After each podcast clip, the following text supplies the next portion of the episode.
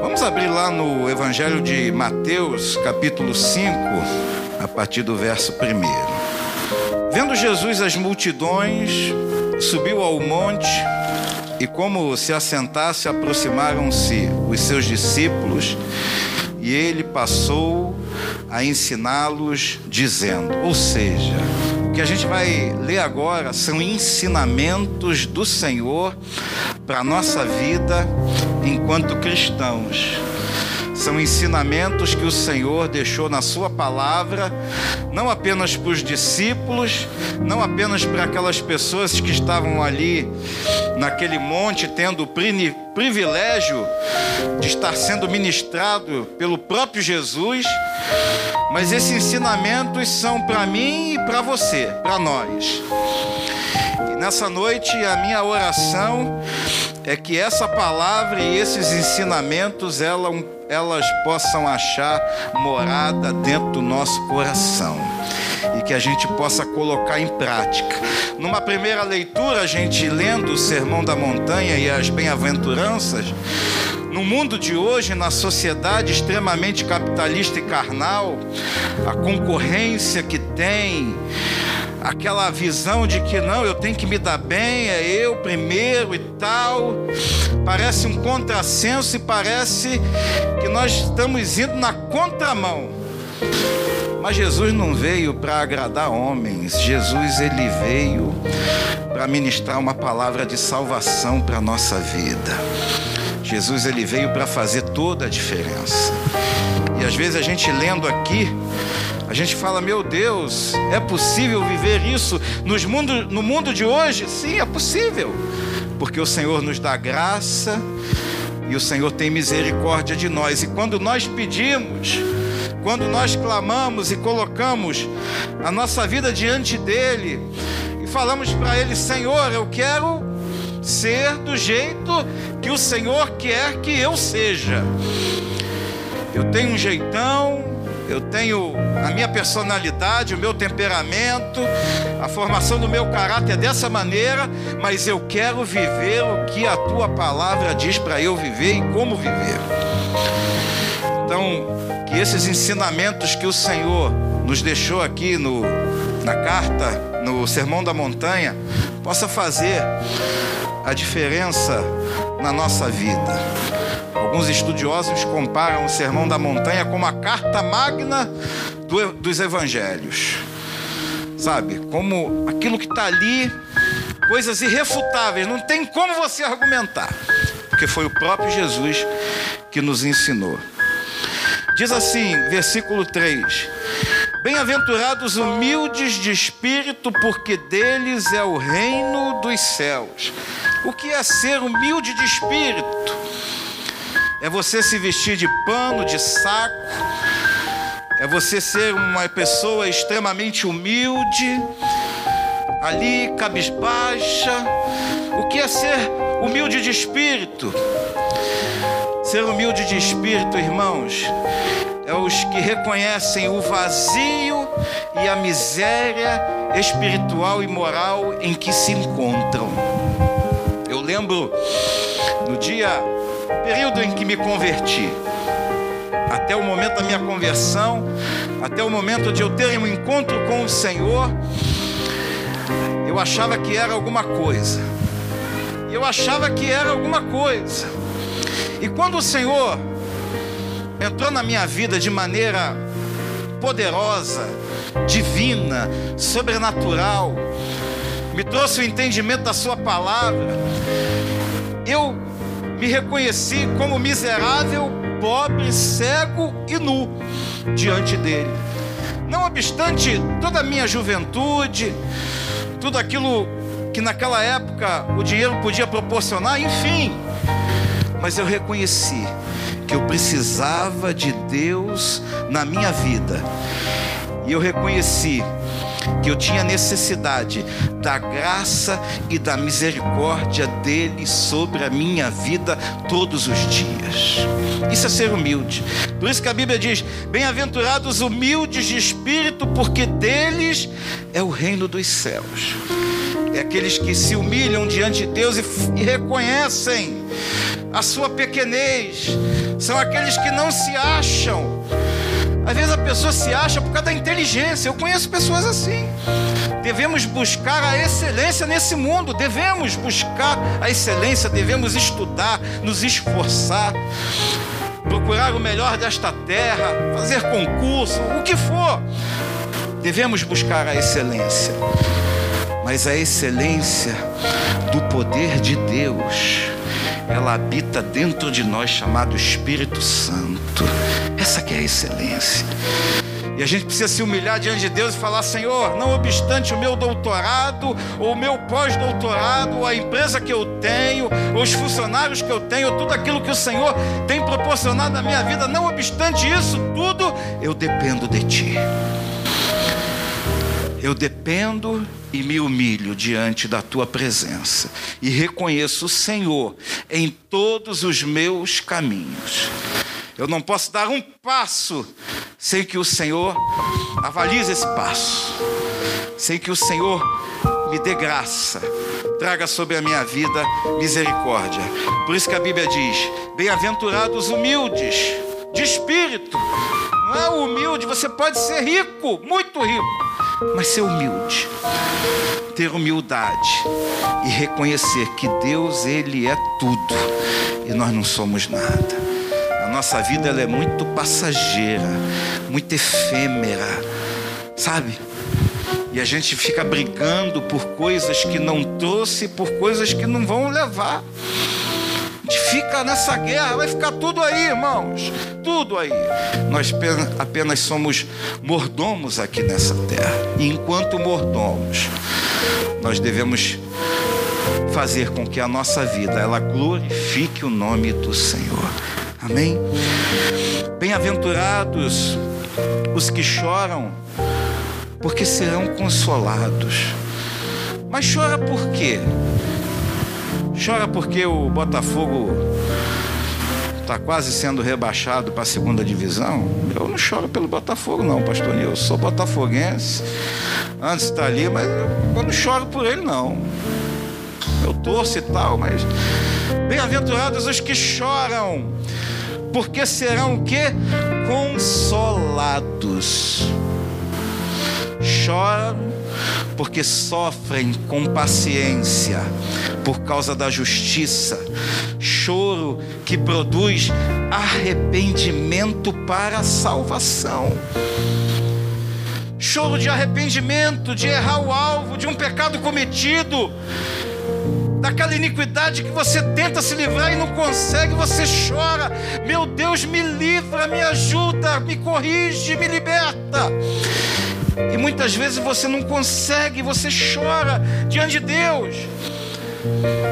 Porque às vezes você está errado, sim, na prática ali, mas o teu coração quer sair daquilo ali.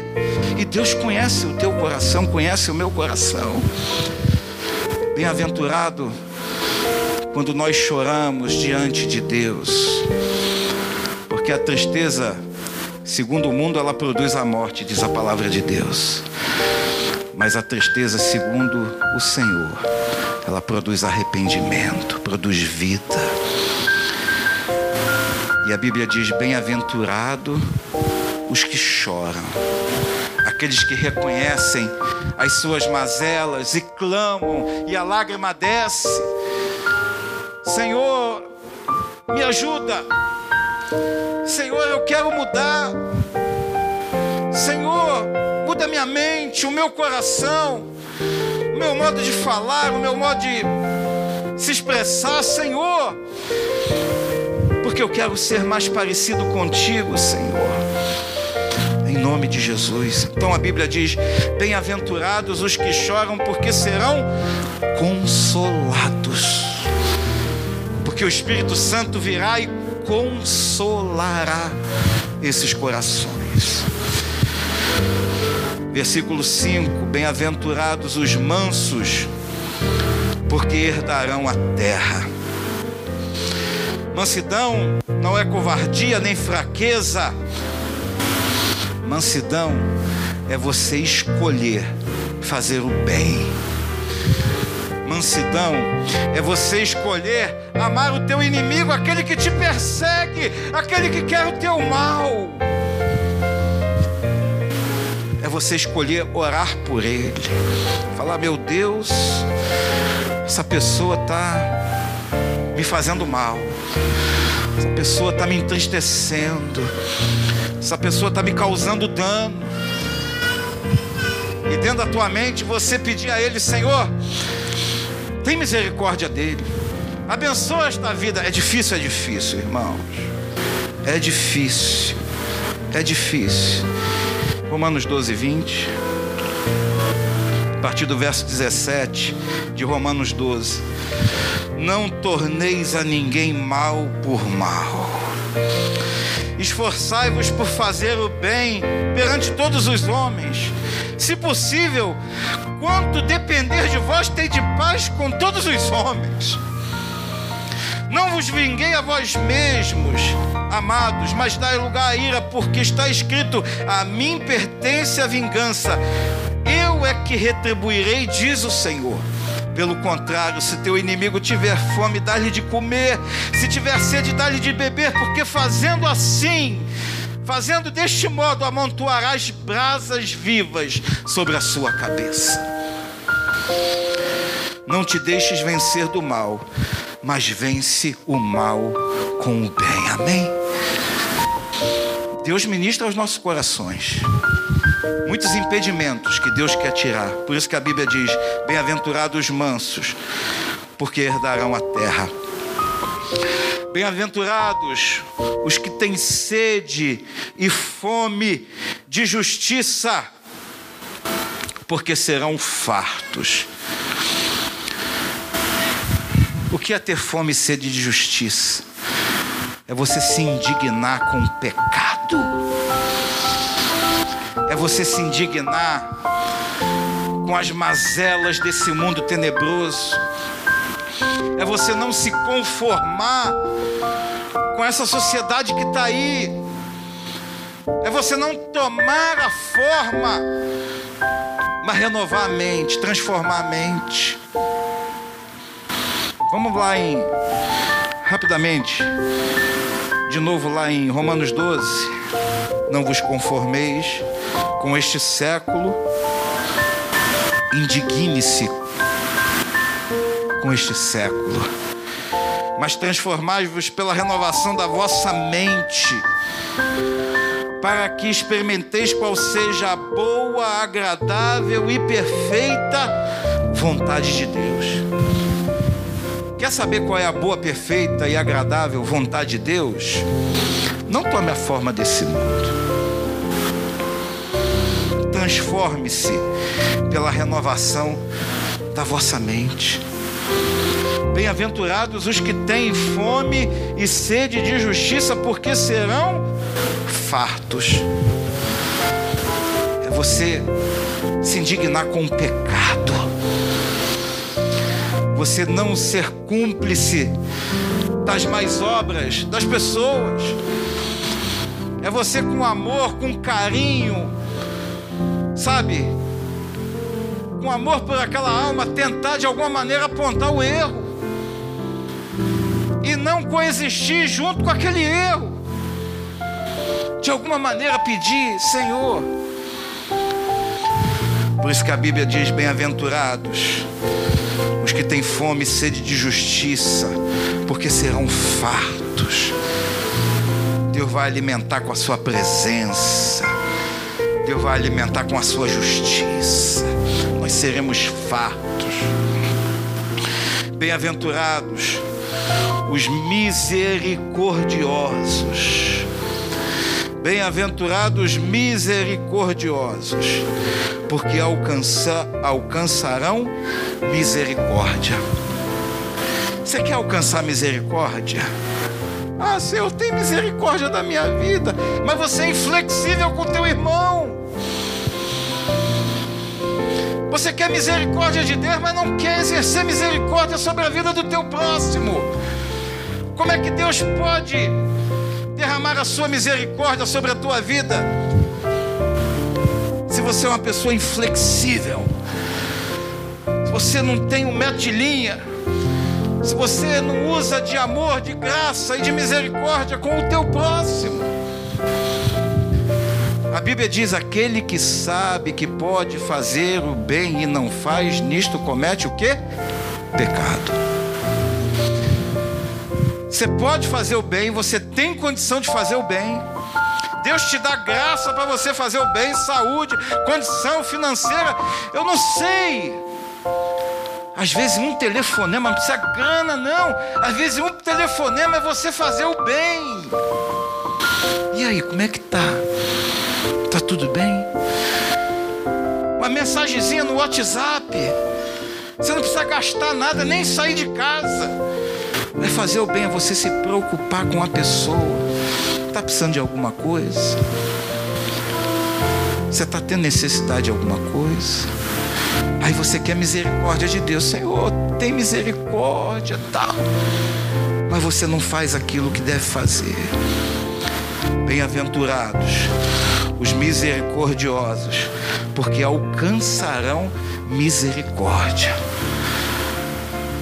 Esse versículo que eu citei aqui, aquele que sabe fazer o bem não faz, comete pecado. É o pecado que você faz, é o pecado que você comete quando você não faz nada. Ué, o que, que é isso? É o pecado da omissão. Você se omite. Você está ali, tu pode, você deve, mas você se omite. Então é o pecado que você comete quando você não faz nada. Às vezes você se calar, Deus coloca uma palavra nos teus lábios, você se cala. Deus coloca, sabe, um desejo no teu coração, mas você vive de desejos e não consegue externar aquilo que Deus coloca no teu coração. Você só vive, né? Ah, eu depois boas intenções. Eu conheço gente com muitas boas intenções, mas não consegue materializar nenhuma delas. Não consegue. Por série de motivos, mas tem boas intenções. Que nós não sejamos apenas pessoas com boas intenções, mas que a gente possa externar esse amor. Lembra lá da passagem do bom samaritano? cara ali. Um monte de gente passou e deixou. Mas teve um que cuidou, supriu, pagou as suas dívidas. Não que você deva fazer isso, não, mas para que a gente possa ter entendimento. Bem-aventurado os misericordiosos, porque alcançarão misericórdia. Bem-aventurados os limpos ou puros de coração, porque verão a Deus. De que maneira poderá o jovem manter puro o seu caminho? Observando segundo a palavra do Senhor. De que maneira você pode manter puro o seu caminho e ter pureza? Palavra mergulha na a palavra limpa, a palavra liberta. Os meus pecados, eu, me, irmãos, quando eu lembro do que eu fazia, com quem eu andava, o que eu falava, eu falo, meu Deus, meu Deus, meu Deus. Mas eu fui completamente, estou sendo, ainda hoje, limpo pela palavra de Deus ela limpa, ela purifica, ela transforma, ela muda.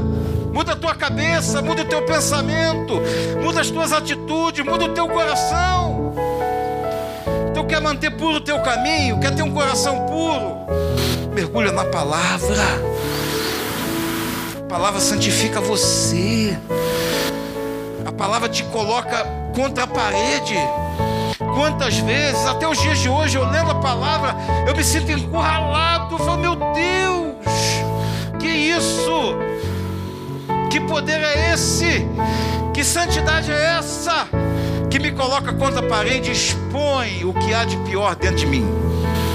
É a palavra. E quando isso é exposto, isso chama-se limpeza pela palavra. É limpeza. Quem aí não tem um pensamento mal?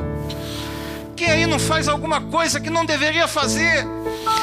E muitas vezes, irmão, você lendo a Bíblia, lendo a palavra de Deus, ela vem de encontro a você como uma flecha, como uma espada cortante de dois gumes, separando junta e medula, alma e espírito. E você se sente sujo, pecador. Isso acontece comigo hoje. Mas sabe por quê? Porque a palavra de Deus ela é santa, ela é pura, ela é irrefutável, ela é inerrante. E quando ela vem, quando a gente lê e absorve o que está escrito aqui, Deus ele faz toda a diferença na nossa vida. Tudo, tudo novo. Não tenha medo de se expor à palavra de Deus. Ore e peça, Senhor, fala comigo. Como Deus falou nesse testemunho que eu dei. Lá na Zona Sul, não queria ir, cheguei e Deus falou e bradou. E ali Deus quebrou cadeias. Deus quebrou cadeias.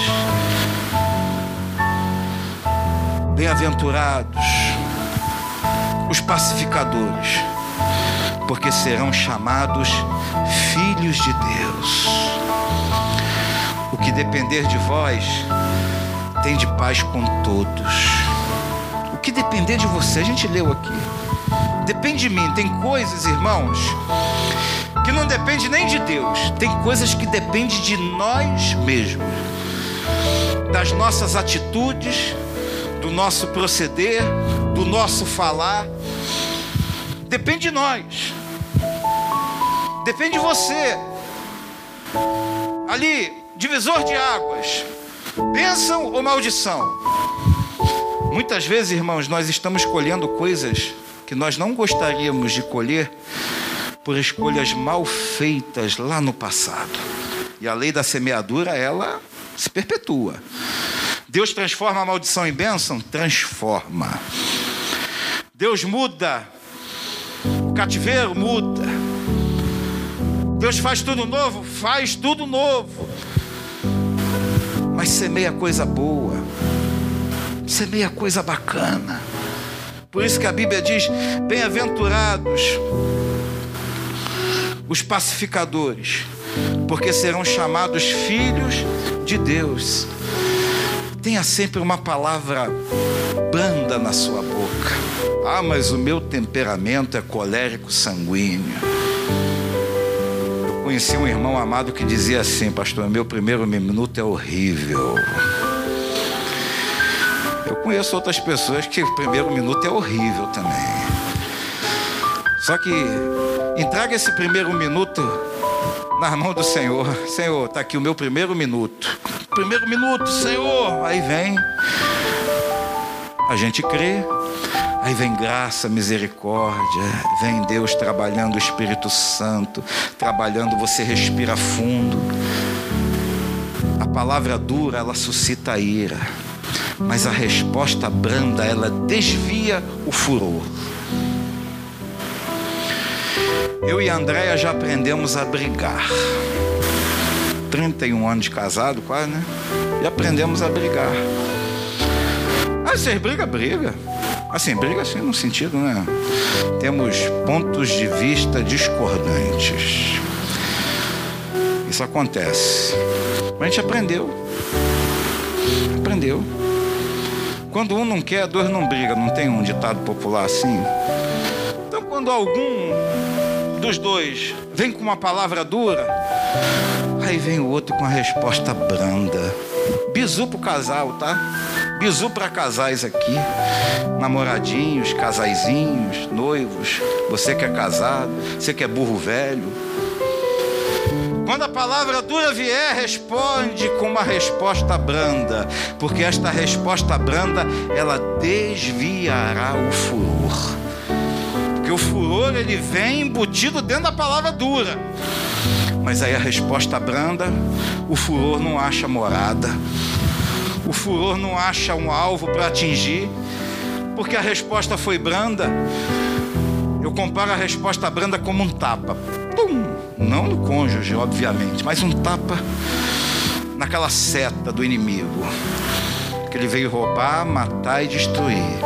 Mas Jesus veio para dar vida e vida e abundância. E ele veio desfazer as obras de Satanás. Bem-aventurados os perseguidos por causa da justiça, porque deles é o reino dos céus. Bem-aventurados sois quando por minha causa vos injuriarem e vos perseguirem e mentindo disserem todo mal contra vós. Regozijai-vos e exultai, porque este é o vosso galardão nos céus. Pois assim perseguiram os profetas que vieram antes de vós. Não tema a perseguição. Ela é fato. Estou falando perseguição que tem lá nos países asiáticos, nem nos países árabes, nem na África. Não estou entrando nem nessa seara. Mas perseguição no trabalho, na família. Às vezes um parente teu vira o rosto, não quer mais interagir muito com você pelo fato da tua vida ter sido transformada. Às vezes, um colega de trabalho, um grupo de colegas ou de amigos coloca você para escanteio porque você parou de falar palavrão. Porque você agora não vai mais para onde eles vão, não frequenta mais os lugares que eles frequentam, não fala mais o que eles falam, e ali você é marginalizado. Mas glória a Deus, regozije-se nisso. Regozije-se. Quando um parente teu virar as costas para você, ore por ele, Senhor, tem misericórdia desta vida. Senhor, tem misericórdia, meu Deus, não sabe o que está fazendo. Mas Deus, Ele é maravilhoso, continua fazendo a obra de Deus.